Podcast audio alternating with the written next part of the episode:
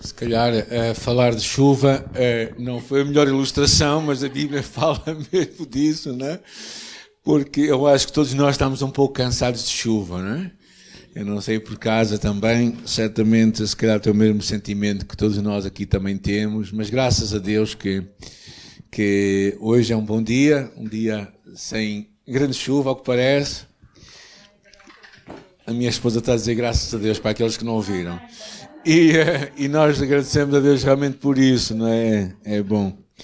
Eu esta semana estávamos, estava a considerar o que seria importante nós fazermos, quais meditações que seriam importantes fazermos nestas próximas semanas, qual uma série que eu acho que seria importante nós trazermos. E fez-me lembrar eh, o meu tempo eh, no serviço militar e de vez em quando, quando eu saio com uma mochila às costas para o monte, o que é que eu levo comigo, não é? Ah, naquela altura, quando eu ia para a nossa semana de campo, lembro-me uma prova em particular, a prova de choque, levava lá na minha mochila a famosa ração de combate e, e, e lá dentro também um cantil de água. Né? E com aquilo nós passávamos dia a dia. Aquela ração de combate que nos era entregue era para três dias e a água era, era reposta todos os dias. Não é? Recursos para muitas vezes para nós conseguirmos alcançar algumas coisas em nossa vida. Quando eu saio sempre para fazer uma caminhada, onde quer que seja no monte, a última que eu fiz assim maior foi lá no Caramulo e levei lá água fresca comigo. E pelo meio Deus me beneficiou com algumas, algumas amoras eh, que deram muita energia, não é? Esses são recursos que nós levamos connosco, não é?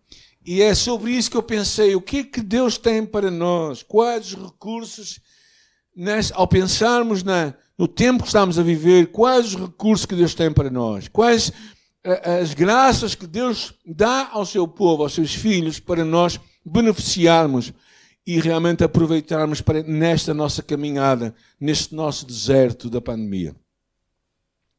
À minha memória veio uh, uma das últimas pregações que eu falei em novembro sobre vivermos no deserto. O que é que Deus fala no deserto? O que acontece no deserto? É? E eu creio que de alguma forma este tempo que tu e eu estamos a passar é um tempo em que nós podemos e vamos ouvir Deus. Este Deus que quer falar conosco neste deserto. Este Deus também que se manifesta a nós e, e, por isso, ao pensar nisto, eu queria, queria, começar mesmo lá naquela passagem que encontramos em, eh, no livro de Êxodo, capítulo 13, que diz: O Senhor ia adiante deles de dia numa coluna de nuvem para os guiar pelo caminho, e de noite numa coluna de fogo para os iluminar, para que caminhassem de dia e de noite.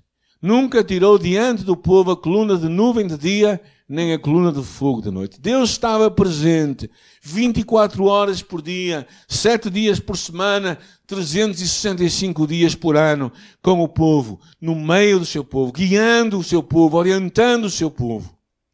Esta convicção de que, de que verdadeiramente Deus era importante. E o que, o que, o que acontece é que depois, eles depois desta, deste episódio, eles criam o tabernáculo lá em Números capítulo 9, e lemos que o tabernáculo, o tabernáculo, que Deus habitava no tabernáculo, e Deus, e o tabernáculo estava no centro de Israel. Quando se montavam as tendas, no centro de tudo estava o tabernáculo, a presença de Deus. E eu acho tão significativo isto, porque Deus verdadeiramente quis nos dar a lição que não é somente em algumas alturas em que nós precisamos dele, que Ele seja o centro da nossa vida, mas sempre e em todo momento. E é, é, por isso que também lá no livro de Coríntios, que nós hoje vamos falar, diz que nós somos o tabernáculo de Deus, ou o santuário de Deus. O que é verdadeiramente uma imagem do Velho Testamento. Era como se Deus, assim como no tabernáculo, Deus também habitasse e estivesse em nós. Mas lembrando um pouco as palavras de Jesus, quando ele falou e disse: Eu rogarei ao Pai e ele vos dará o outro consolador para que fique convosco para sempre. Jesus sabia que, que nós precisaríamos deste, da presença contínua de Deus em nós, para que nós tivéssemos esperança no meio das nossas adversidades. Não somente nos tempos que vamos passar como discípulos, mas nos tempos como homens e mulheres que passamos, desafios que temos na nossa vida. A ideia de que Ele vai estar conosco para sempre. Conosco para sempre. Ele é o recurso. É um recurso que Deus nos dá no meio destes tempos que estamos a passar no deserto da pandemia. E antes de avançarmos no nosso tempo juntos, veio uma memória o curso A Vida que Satisfaz, do pastor Carlos Macorde, que ministrou a nós algumas vezes. E ele tinha um exercício que eu gostava imenso e que eu quero compartilhar convosco e quero vos encorajar aí em casa também para fazer.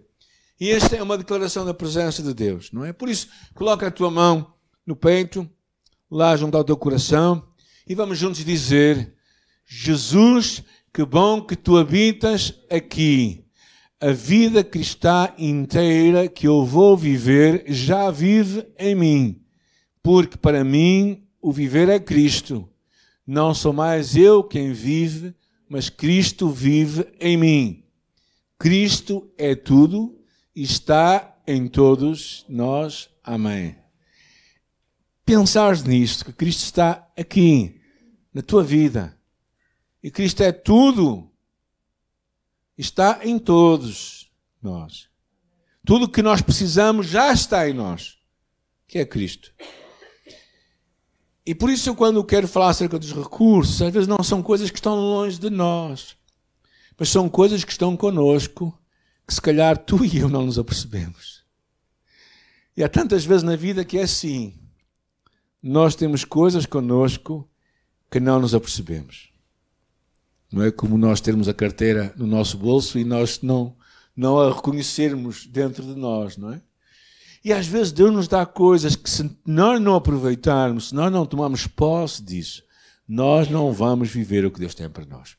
O Espírito Santo é uma dessas realidades, é um recurso de Deus para ti e para mim. E é bom que ele habite em nós. Então a vida cristã consiste muitas vezes em relembrar ou lembrar o que nós já temos. Às vezes nós estamos à procura de muitas coisas novas e, na verdade, tudo que nós precisamos já nos foi dado em Jesus.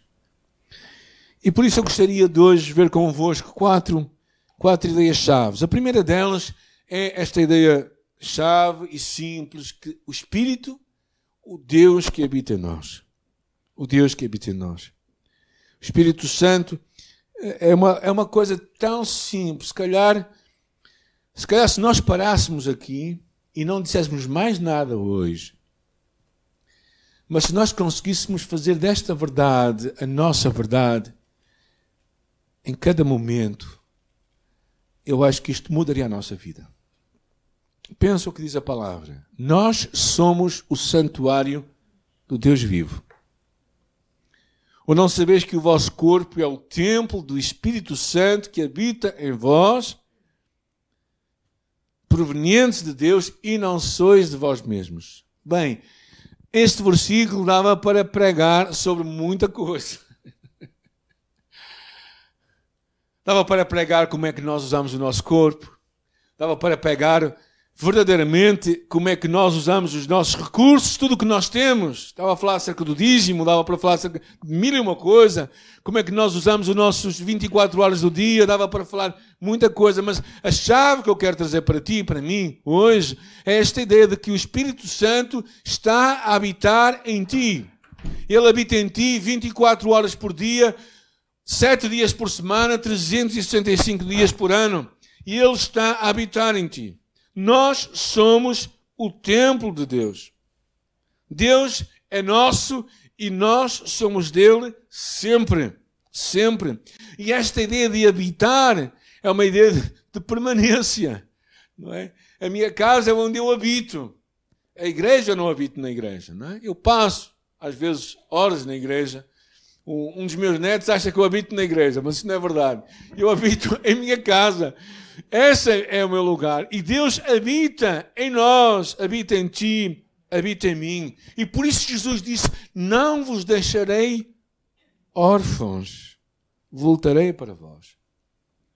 Esta ideia da presença do Espírito Santo em nós deve trazer uma enorme esperança no meio do tempo da adversidade. Porque se alguém não tem o Espírito, esse tal não é dele. diz Romanos capítulo 8. Por isso o Espírito Santo está em ti, está em mim, ele habita em nós. É uma das marcas de Deus, é uma das marcas no meio desta nossa pandemia no deserto. Deus está em ti, está em mim, está em nós, está na sua igreja. E por isso se dizia lá no livro de Colossenses: Cristo em nós, esperança da glória. Ou seja, esta. Se tu conseguires parar, interiorizar esta verdade profunda, que Deus habita em ti, acho que já não é preciso dizer mais nada. Porque se Deus habita em ti, não há razão para tantas coisas que às vezes nos passam pela cabeça, nos passam pela alma, nos passam pelos nossos próprios sentimentos. Nós somos o santuário de Deus. Por isso, quando te perguntarem onde está Deus nesta pandemia, responde: Ele está aqui entre nós. E este é um pensamento que, se calhar, é tão é tão chave nós pensarmos. Deus está aqui, entre nós e em nós. E uh, daqui a pouco estamos a chegar à, à Páscoa, em que vamos celebrar a sua morte e ressurreição. Não sei se vai acontecer o mesmo do ano passado, em que estávamos três ou quatro no cimo do monte a cantar e o resto do pessoal acompanhando nas suas casas, mas seja como for, Ele está onde tu estiveres também, onde eu estiver também, Ele está em nós. E esta é a verdade mais profunda que eu vou dizer hoje. Não é? O resto, como se costuma dizer, é paisagem. O resto é, não é tão é importante, mas quando tu pensas que Ele está em ti, então isso enche a tua alma. E por isso, neste dia, eu te quero encorajar a parares e dizer a Jesus: Senhor, que bom que tu estás aqui. Vamos até pôr, se calhar, depois à tarde, lá no nosso Facebook, esta declaração da presença de Deus. Porque é algo que tu podes fazer em tua casa. É? Que Ele está em ti, Ele está em ti todos os dias, 24 horas por dia, 7 dias por semana, 365 dias por ano. Ele está em ti quando, quando tu estás bem disposto, quando tu te encontras mal-humorado. Ele está em ti quando tu estás cheio de fé e quando tu estás cheio de medo. Ele continua contigo.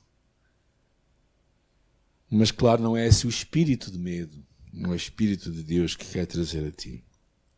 Por isso, a primeira grande verdade é este espírito, o Deus que habita em ti. A segunda coisa que eu quero falar é acerca do poder para viver. Isto é importante porque às vezes nós, em, em Atos, diz assim: estando com eles, determinou-lhes que não se ausentassem de Jerusalém, mas que esperassem a promessa do Pai, que disse ele: De mim ouvistes.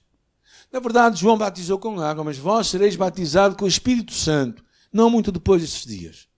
Recebereis o poder ou a virtude, ou como se diz lá no grego, o dinamite.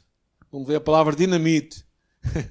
o dinamite do Espírito Santo, que há de vir sobre vós e sereis as minhas testemunhas em Jerusalém, Judeia, Samaria e até aos confins da terra. Ser testemunhas, este poder, poder para viver. Uma criança que acabava de aceitar Jesus perguntou ao seu pai: Mas como é que eu vou crer no Espírito Santo se eu nunca ouvi? O pai, que era eletricista, lhe disse: Eu vou te mostrar, vem comigo e levou a criança à casa das máquinas onde estavam os geradores de energia. É daqui que vem a força, diz o Pai, que aquece o nosso chuveiro e que nos dá luz. Não podemos ver a sua força, mas ela está aqui, ela está nos fios. E, o, e a criança diz assim: Eu creio na eletricidade. E o pai diz: Pois, embora tu não, embora tu não a vejas, tu crês. Tu crês porque vês os resultados. E, e, um dos resultados deste Espírito Santo que quer estar em ti e em mim é este poder para sermos testemunhas. É impossível tu e eu sermos é, capazes de fazer o que quer que seja sem a presença do Espírito Santo. Poder para sermos testemunhas. O que é que significa? Significa que as pessoas, ao nos verem, ao nos verem a nós, vão ver Cristo. Nós somos testemunhas de Jesus. Não é? E se calhar podemos perguntar a nós próprios, não é? O que é que as pessoas veem quando olham para mim? Conseguem ver Jesus? Conseguem ver o Espírito Santo? O facto de, eles estarem à espera daquela descida do Espírito Santo era em parte uma continuidade daquilo que Jesus já tinha experimentado no seu dia a dia. Quando ele disse lá em João capítulo 5: Eu não posso fazer de mim mesmo qualquer coisa. Querendo mostrar que na sua força humana, Jesus também, como ser humano, não podia fazer qualquer coisa de valor eterno. E tu e eu, Podemos vir à igreja, podemos cantar, podemos louvar a Deus, podemos pregar, podemos orar, mas se não for na força de Deus, nada vai ter poder. E eu acho que daí que é importante nós percebermos que o poder que tu e eu temos na nossa vida para sermos testemunhas não somos nós, é Deus. O teu trabalho também não é convencer ninguém sobre o Evangelho, o teu trabalho é ser testemunha de Jesus e partilhar a mensagem da fé. E por isso eu acho que é importante nós interiorizarmos esta verdade profunda que Deus nos dá poder para viver, o poder para sermos suas testemunhas, para revelarmos Cristo aos outros que não conhecem Jesus.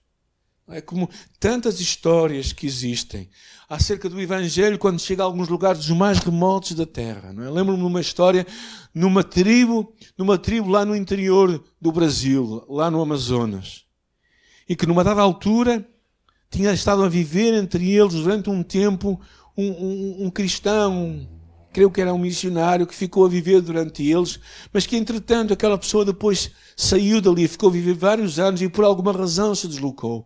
E mais à frente voltaram lá missionários e lhe perguntaram e começaram a falar acerca de Jesus. E depois eles disseram, no meio da conversa, aqueles índios disseram: Jesus já viveu entre nós. Falando-se daquela pessoa que tinha vivido aquilo que falavam acerca de Jesus. Quando, quando nós percebemos isto, nós compreendemos que o maior poder que Deus nos dá é para nós sermos essas testemunhas de Jesus. Não é? Eu tenho, tenho orado muito pela minha rua, não é? onde eu estou a viver no meio de uma população muito envelhecida também, que eu, que a nossa família seja testemunha de Jesus ali naquele lugar. Porque verdadeiramente que as pessoas vejam Jesus ali, em nós, e que, e que possam, através de ver Jesus, se aproximar do Evangelho. Quais algumas dádivas do Espírito Santo? primeira delas, segurança. Deus não nos deu um espírito de escravidão para estarmos com medo, mas recebemos o espírito de adoção de filhos, pelo qual chamamos Abba Pai. E o mesmo Espírito testifica com o nosso Espírito que somos filhos de Deus. E se somos filhos, somos herdeiros. Herdeiros de Deus e co-herdeiros com Cristo. Falei sobre este assunto há uns meses atrás, quando preguei sobre o livro de Romanos, capítulo 8.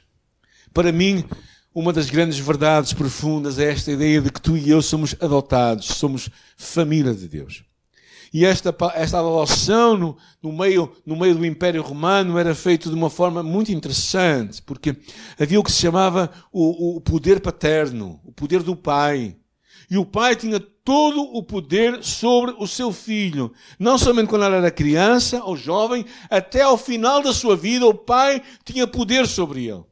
E por isso, quando alguém pensava em, em mudar, em ser apadrinhado, a ser adotado por alguém, era, ele tinha de compreender que aquela pessoa iria mandar nela até ao final da sua vida. Quando nós falamos aqui que nós somos adotados por Deus, significa certamente que nós somos parte da sua família e que por isso temos herança, tal como qualquer outro filho teria, numa casa, um filho, vamos dizer, legítimo, mas ao mesmo tempo também o Pai tem todo o poder sobre nós. E claro, uh, é uma pergunta, não é? O Pai, Deus, tem todo o poder sobre ti.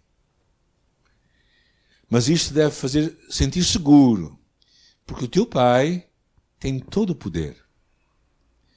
E se ele verdadeiramente se fosse adotado como Pai, na sua casa, na sua família, não somente algo que tu vais receber mais à frente, como herdeiro de Deus, mas também algo que tu recebes hoje, com a presença de Deus como teu Pai. E por isso tu podes viver esta segurança, a segurança de um filho. Poder no meio da debilidade. Uma das coisas mais impressionantes da Bíblia que fala acerca do papel do Espírito Santo é esta do livro de Romanos, capítulo 8, que diz o versículo 27: E aquele que examina os corações ah, sabe qual é a intenção do Espírito, e é ele que, segundo Deus, intercede pelos santos. No versículo 26 diz que o mesmo Espírito intercede por nós com gemidos inexprimíveis. O que significa isto? Significa que Deus, no Espírito Santo de Deus, e Ele intercede por ti. Ele toma o teu papel no meio da tua fraqueza mais profunda. Ele intercede por ti junto do Deus Todo-Poderoso. Ele intercede por ti quando tu estás fraco. Ele intercede por ti quando as coisas não correm como tu queres. Por isso é que o, o versículo 28 vem a seguir, que diz que todas as coisas contribuem juntamente para o bem daqueles que amam a Deus eu acredito sinceramente que Ele intercede por nós no meio desta pandemia. Ele intercede por nós quando nós estamos uh, com as nossas crises, com os nossos medos. Ele intercede por nós quando nós estamos incertos quanto ao futuro. Ele intercede por nós. E é uma, uma das dádivas que nós não compreendemos porque não temos acesso a ela. é algo que acontece na esfera espiritual é esta intercessão do Espírito a nosso favor. E por isso o Espírito é um recurso que, que é impossível de medi-lo. Poderia falar muitas coisas sobre as dádivas do Espírito. Uma delas também, certamente, é o fruto do Espírito. Este amor gozo, paz, longanimidade, benignidade, bondade, fé, mansidão e temperança. Esta, esta qualidade de vida que muda a nossa vida. Uma das grandes dádivas do Espírito Santo é este poder de transformar a nossa vida, de mudar a nossa boca, a nossa forma de falar, de mudar a nossa atitude para com os outros, de mudar o nosso temperamento e não sermos pessoas demasiado perturbadas, e, e, e, quando nós pensamos nisso, que o fruto do Espírito é isto, então nós percebemos que o fruto, a dádiva de Deus, é uma dádiva para hoje também. Uma dádiva para mudar hoje a nossa vida. O que semeia, o que semeia no Espírito, ceifa no Espírito. E por isso é muito importante, quando tu pensas acerca disto, o que é que o Espírito Santo faz em ti, ele traz uma transformação na tua vida. O que significa que se tu és cristão há 20 anos, ou há 10 anos, ou há cinco anos, e se tu olhas para a tua vida e se o teu, a tua forma de viver é igual, se, teu, se, a tua, se a tua forma de reagir é igual, há cinco anos atrás, quer dizer que o teu espírito, o nosso espírito esteve muito quietinho, sem fazer grande mudança em nossa vida. E é preocupante, porque às vezes nós, nós achamos que Deus nos salva para, para irmos para o céu. Mas não. Deus traz o céu para vivermos aqui na terra. Por quê? Porque se fosse para nós irmos para o céu, então nós não tínhamos que ficar aqui muito tempo aqui a ficar a viver. Levávamos logo para lá. Mas parte do propósito de Deus é transformar a tua vida aqui, tornar-te uma pessoa melhor. E, eh, eu oro que o Senhor traga este fruto à tua vida, à minha vida. E quero terminar com o último pensamento. Falar acerca da importância de sermos cheios do Espírito Santo. No livro de Efésios, capítulo 5, falando acerca da, da, de várias atitudes erradas que nós nos devíamos despojar, que deveríamos abandonar, que devíamos nos livrar delas. Ah, e ele diz assim: ah, Diz o versículo 16: aproveitando bem cada oportunidade, porque os dias são maus. E se calhar tu e eu estamos a viver estes tempos dias maus, não é? Diz assim: portanto, não sejais insensatos, mas entendei qual é a vontade do Senhor. E não vos embriagueis com o vinho que leva à devassidão, mas enchei-vos do Espírito. A importância de que, eh, eu digo aí, um crente não pode obter mais do Espírito Santo, que já habita no crente em toda a sua plenitude, mas o Espírito pode obter mais do crente, isto é, ele pode exercer completo controle da vida que lhe é submissa. Nenhum crente em Cristo jamais recebeu ordem para dar habitação ao Espírito Santo. Nós já somos a sua habitação. Isso é certo e permanente. Nenhum crente tem a ordem até de ser batizado com o Espírito Santo. Isso é Deus que o faz. Mas todos os crentes têm a ordem para serem cheios do Espírito Santo. Porquê? Porque há uma responsabilidade individual de nós criarmos espaço em nosso coração, em nossa vida, para que o Espírito Santo controle a nossa vida. Vivemos controlados com o Espírito Santo, que nos vai levar a viver os frutos do Espírito. E claro, esta ilustração que é assim como alguém é, está debaixo do poder do álcool, vocês deveriam estar baixo, debaixo do poder do Espírito Santo, sermos influenciados por ele. E se calhar quando nós pensamos nisso, quanto é que Deus tem de nós? Quais são as áreas, os quartos da tua casa em que estás a resistir, dar pleno controle a Deus? Conta-se a história de um certo homem que convidou Jesus para entrar na sua casa, não é? E ele viu a casa como uma série de espaços, uma série de, de cômodos, não é? A sala de estar, a cozinha, os quartos, é? e, e percebeu que quando Cristo entrava, ocupava a sala. E, e, ele percebeu, mas Cristo não pode só ocupar a sala, ele tem que ocupar os outros cômodos na casa. É? Quanto é que Deus está a ocupar em tua vida? Até que ponto é que estás plenamente submisso a Deus, confiando, espera, esperando, deleitando-se no seu amor eterno? Até que ponto é que continua num círculo de pecar e confessar em vícios que não trazem vitória à tua vida e que precisas entregar esse controle a Deus? Até que ponto é que tu não estás a conseguir quebrar hábitos ou então a começar hábitos que te levem a ser o homem e a mulher que Deus quer que tu sejas? Isso é muito importante porque não é somente uma coisa. Às vezes nós pensamos que esta vida no espírito é uma coisa muito espiritual somente, mas é uma coisa que tem muito de pernas aqui na terra. Escolhas que nós fazemos, decisões que nós tomamos. É isso que vai determinar o quanto Deus vai guiar ou não a nossa vida. E por isso eu quero te encorajar a deixar que Deus possa verdadeiramente tomar conta da tua vida. Hoje celebramos esse grande recurso de Deus, o recurso que é o Espírito Santo, que habita em nós e que estará conosco para sempre. Ah, este, este pensamento de que Ele está Ele é o poder de Deus para sermos as suas testemunhas. Ele nos traz dádivas de Deus. Mas tu e eu somos chamados a esta responsabilidade de lhe dar o controle na nossa vida. Eu gostava de terminar com a história de um homem que Deus trouxe à minha memória enquanto estava a preparar esta mensagem. A vida de Elias, no capítulo 19. Elias tinha vivido momentos que homem nenhum viveu, profeta nenhum tinha experimentado lá no cimo daquele monte, desafiando os profetas de Baal.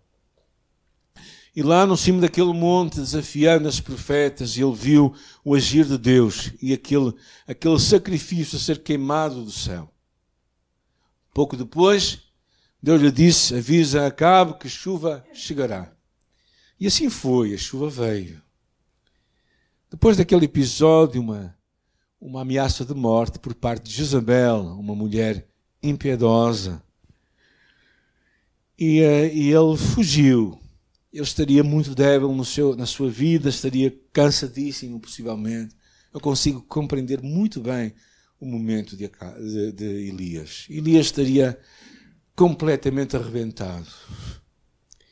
E naquela altura ele deixa o servo e vai para o deserto, caminho de um dia, sentou-se debaixo de um zimbro e desejou para si a morte. Capítulo 19 de 1 de Reis. E disse: Basta, Senhor, Toma a minha vida, porque eu não sou melhor que os meus pais. E deitou-se e dormiu-se debaixo do zimbro. E eis que então um anjo tocou-lhe e disse: Levanta-te e come. E olhou. E à sua cabeceira estava um pão cozido sobre as brasas e uma botija de água. Comeu e bebeu e tornou a deitar-se. O problema deste homem era falta de descanso. Eu acho que era um dos problemas que ele tinha.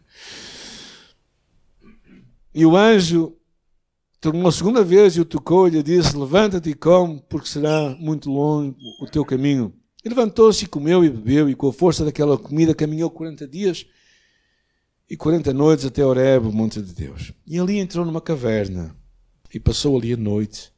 E a palavra do Senhor veio a ele e lhe disse: Que faz aqui Elias? E ele dá, dá a explicação: Eu tenho sido zeloso para com o Senhor Deus dos exércitos, porque os filhos de Israel deixaram a tua aliança, derrubaram os teus altares e mataram os teus profetas, e eu fiquei só. E buscam a minha vida para me tirarem. E o Senhor lhe disse: Sai para fora e põe-te neste monte perante o Senhor.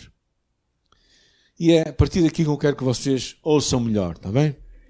E eis que passava o Senhor como também um grande e forte vento que fendia os montes e quebrava as penhas diante do Senhor, porém o Senhor não estava no vento.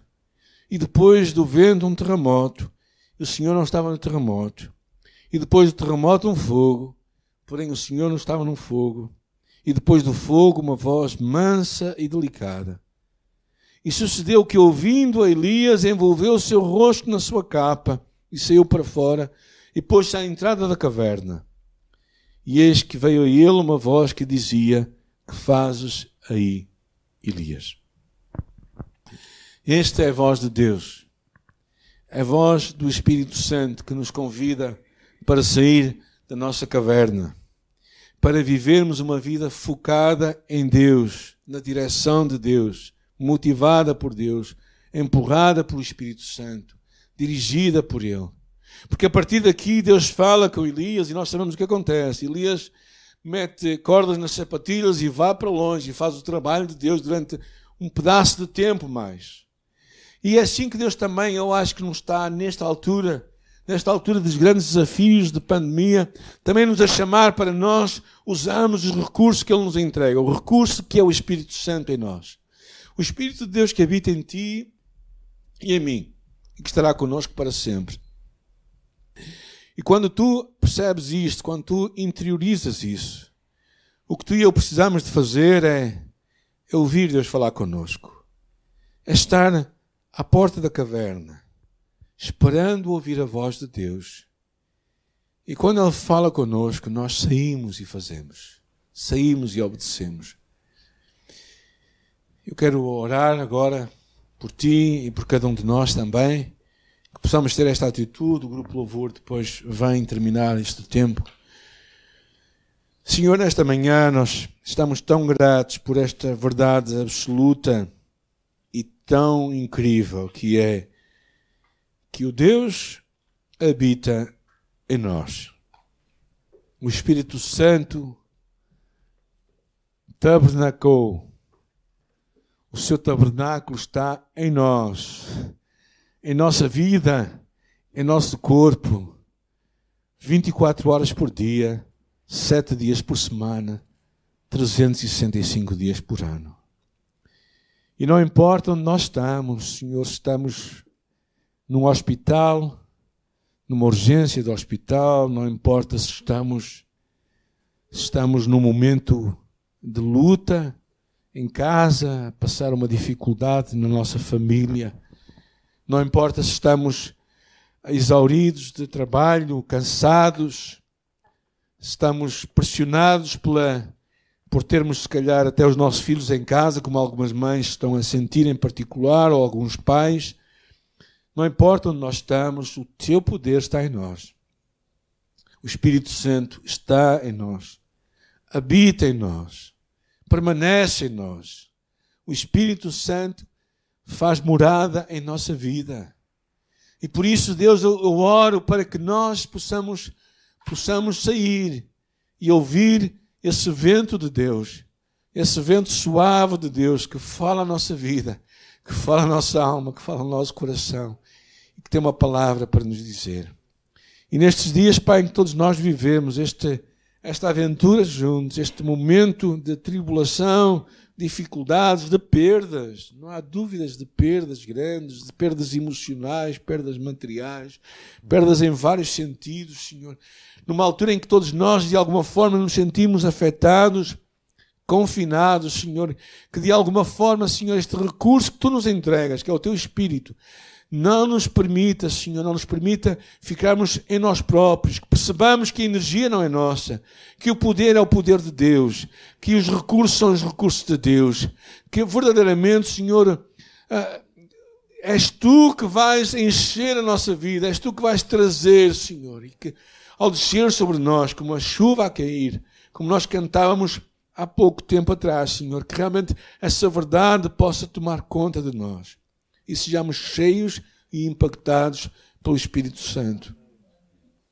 Senhor, que, que nesta altura em que nós necessitamos tanto de lembrar esta verdade, Senhor, que ela torne-se real para cada um de nós. E por isso bendizemos e agradecemos pelo Teu Espírito, pelo Espírito Santo de Deus, que habita em nós e que está conosco para sempre não estamos órfãos. Temos o outro consolador. E estamos agradecidos em nome de Jesus. Amém. Amém.